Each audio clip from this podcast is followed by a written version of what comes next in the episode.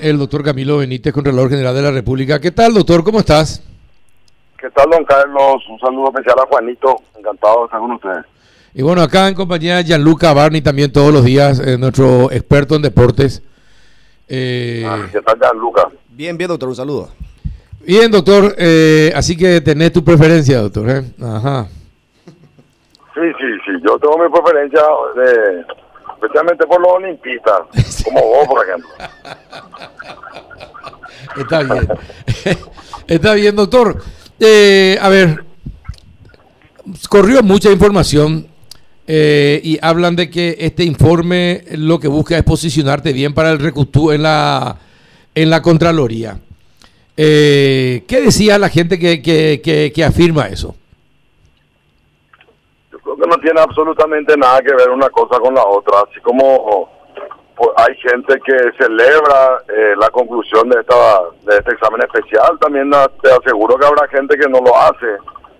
Eh, esa coyuntura no hay que analizarla al momento de hacer este tipo de trabajo, me parece, sino que hay que priorizar qué es lo que realmente importa para el Paraguay. Eh, este informe abarca un sinnúmero de de, contextos, eh, de, aspectos de auditoría que antes no se habrían hecho. Eh, es, es,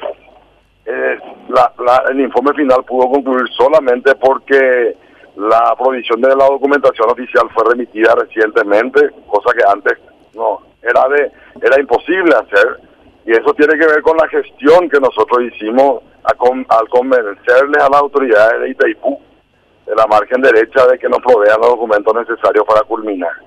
Lo otro es ya el, mundo especulativo. Si sirve o no sirve, ya el tiempo dirá. Puede que no sirva también, ¿verdad?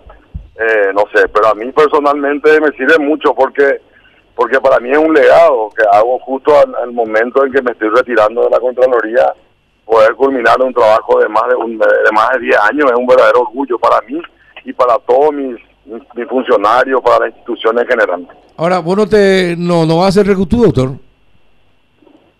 Lo que pasa es que eso no depende de mí, Carlos. Yo me voy a presentar, ¿verdad? Eh, pero estoy totalmente ajeno a la a, lo que va a ocurrir. Ah, no, pero te, vas a, pero te vas a porque Pero te vas a presentar. Sí, categóricamente que sí. Ajá, no, voy a presentar. Ajá. No, no, es muy importante. Esa aclaración es muy, muy, muy importante porque cuando decís me voy, me parecía que ya te iba y no iba, no ibas a presentarte, pero ahora sí. ¿Te vas a presentar para el Recutú?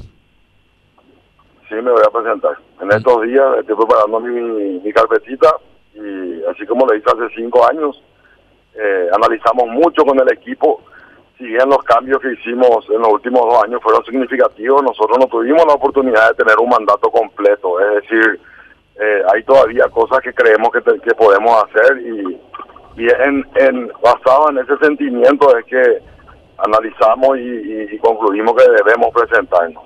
Y ya, lo que ocurra después es ajeno y extraño a nosotros, nosotros no, no, podemos saber. Pero eh, presentar un perfil como, como el nuestro, el mío en particular y, el equipo que me acompaña, creo que es una obligación para mí, para, para lo que estamos viviendo en estos momentos. Dar una, una, un, una dar un perfil que aparte de de, cualquier aspecto técnico que yo pudiera tener en mi currículum, también ya tengo una gestión atrás que, que, presentar, ¿verdad? Ahora, eh, ya que escuchaste, ayer estuviste en, en, en, programa de televisión, eh, ¿estaba contigo el ingeniero Rodríguez? Sí. Ahora, y después de, escuchar, después de escuchar la explicación del ingeniero Rodríguez de por qué aparece la deuda, ¿qué pensás del, del, del estudio? No, él, yo no sé si ustedes vieron el programa, pero él confesó que sabían que esta deuda era ilegal, ilegal. que era espuria, para que no se tenía que haber pagado y confesó que a pesar de eso ellos pagaron la deuda, o sea, Itaipú.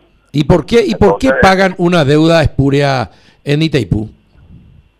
Lo que él alega es que ese era un mal menor para eh, el, mal mayor que hubiera constituido nunca regularizar el pasillo de Itaipú.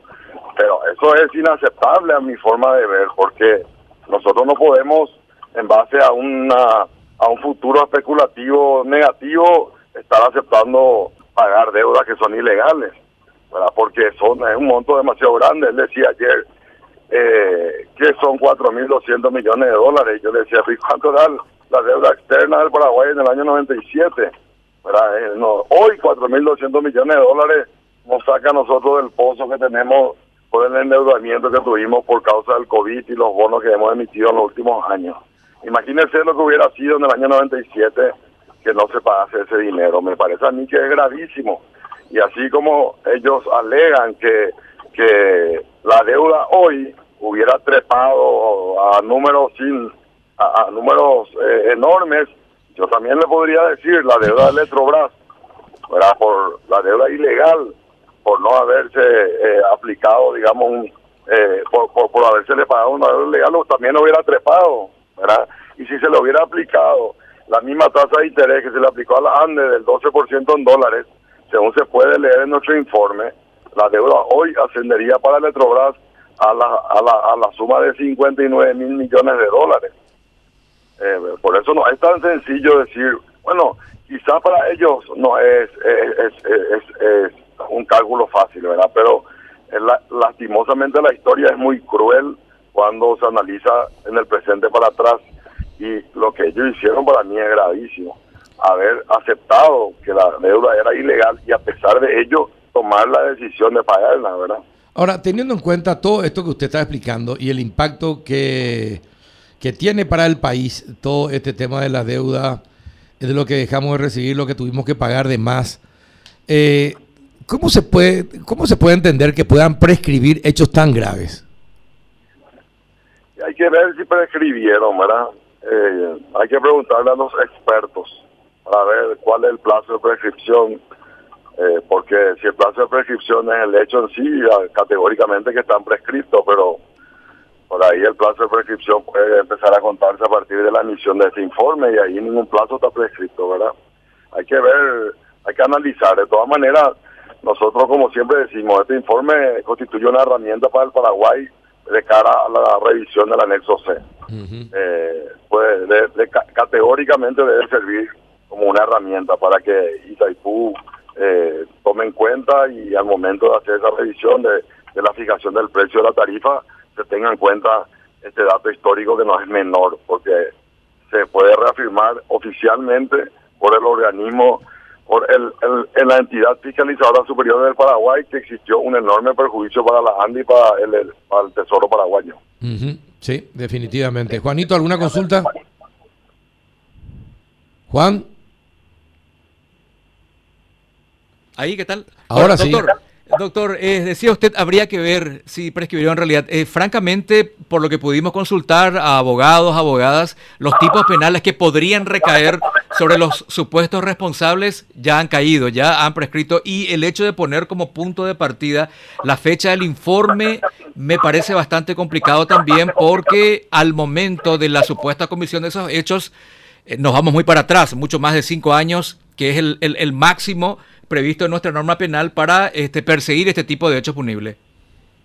O sea, está muy complicado. primero, mira Juanito, eh, yo creo que esto amerita un análisis mucho más profundo del, de, ese análisis eh, penal simple y literal.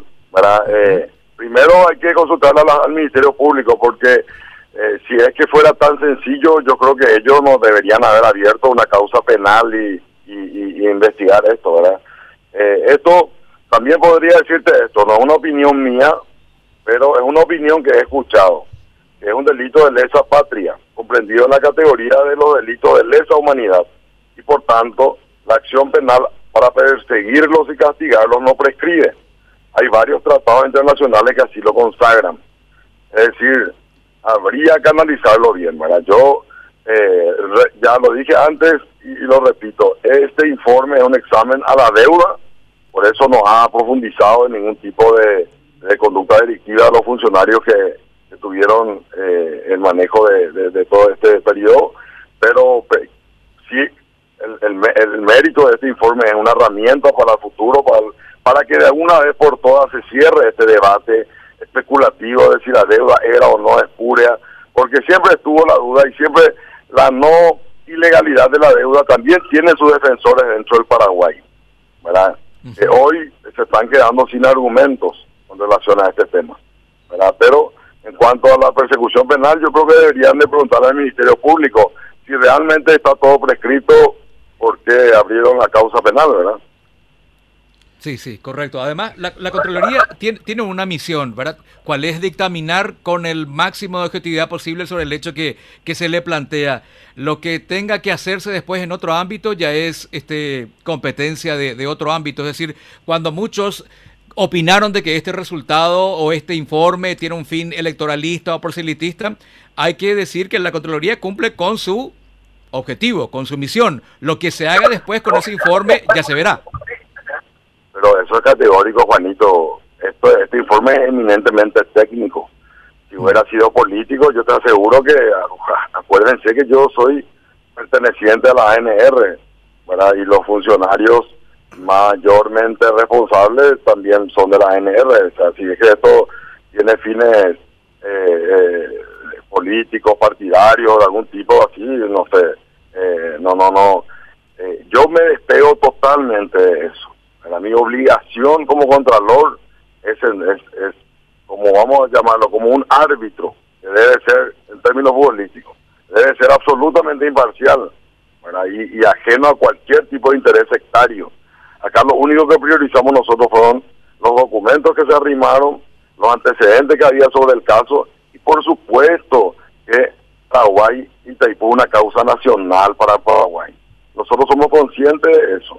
Para mí, me molesta un poco cuando esto se quiere aprovechar para, para mancharnos de alguna manera, como esto, por ejemplo, que a ustedes se les dice, esto tiene fines electorales o no. Yo eh, amo la Contraloría, le, eh, estoy admirado de sus funcionarios, pero de verdad le digo, yo mi vida continúa, soy una persona muy joven, eh, no voy a armar una excusa para que por ese motivo la gente me tenga que reelegir.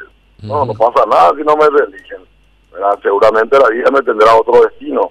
Y eh, te aseguro que una cosa no tiene nada que ver con la otra. Es bueno que aclare esto para que eh, la gente escuche su respuesta a esa versión que corren al respecto, doctor. Gracias, don Carlos. No, gracias por darme la oportunidad de aclarar.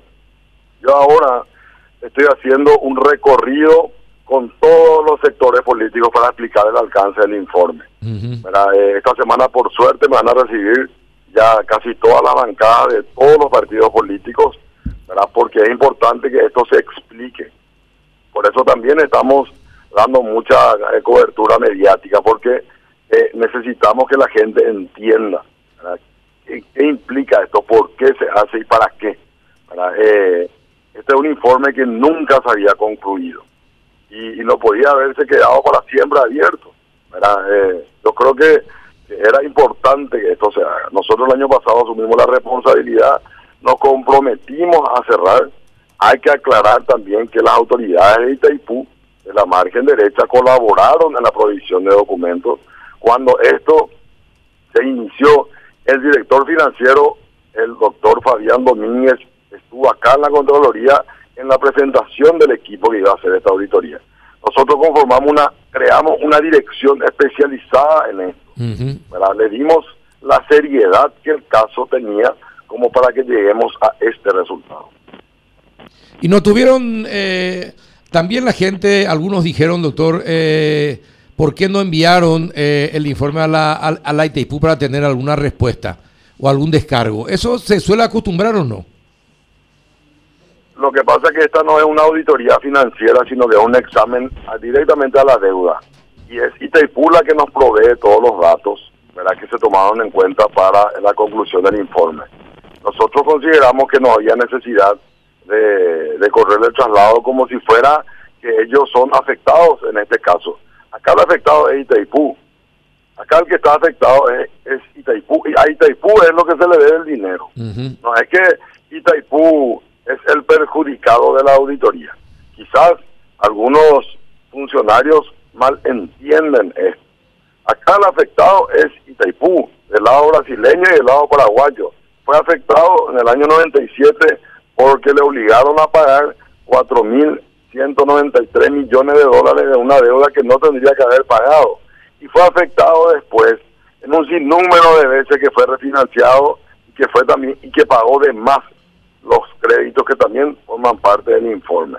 También fue afectado categóricamente la ANDE, porque Itaipú a la ANDE sí le afectó y no a Letrobras, ¿verdad?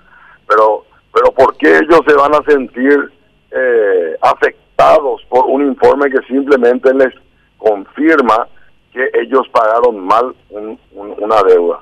En caso deberían de tratar de ver la forma de recuperar lo que es ese dinero. Sí, eh, efectivamente.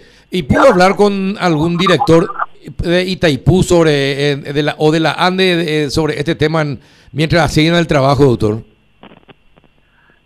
Yo hablé con dos exdirectores, eh, aparte de los directores financieros y la directora jurídica, ellos estaban al tanto de que este informe iba a salir. Eh, no te voy a mentir, no le pasé el borrador ni le mostré el contenido, pero sí le, les presenté la implicancia y la importancia de este informe final y les, les comenté que, esto iba, iba a salir en el transcurso del primer semestre de este año. Y ellos estaban al tanto. Ah, estaban al tanto. Sí, no, es muy importante eso. Y aparte, este es el tercer, el tercer informe, la, la conclusión de los, de los dos primeros informes, uno de ellos del 2013, creo, ¿verdad? Uno de 2011 y el otro es de 2012. 2012, sí, efectivamente. Y bueno, Juanito, ¿alguna otra consulta? Todo ok por aquí, Carlos. Bien, doctor, te agradezco que nos haya explicado esto. Eh, gracias por atendernos. Gracias, encantado. Hasta, luego. Muchas gracias.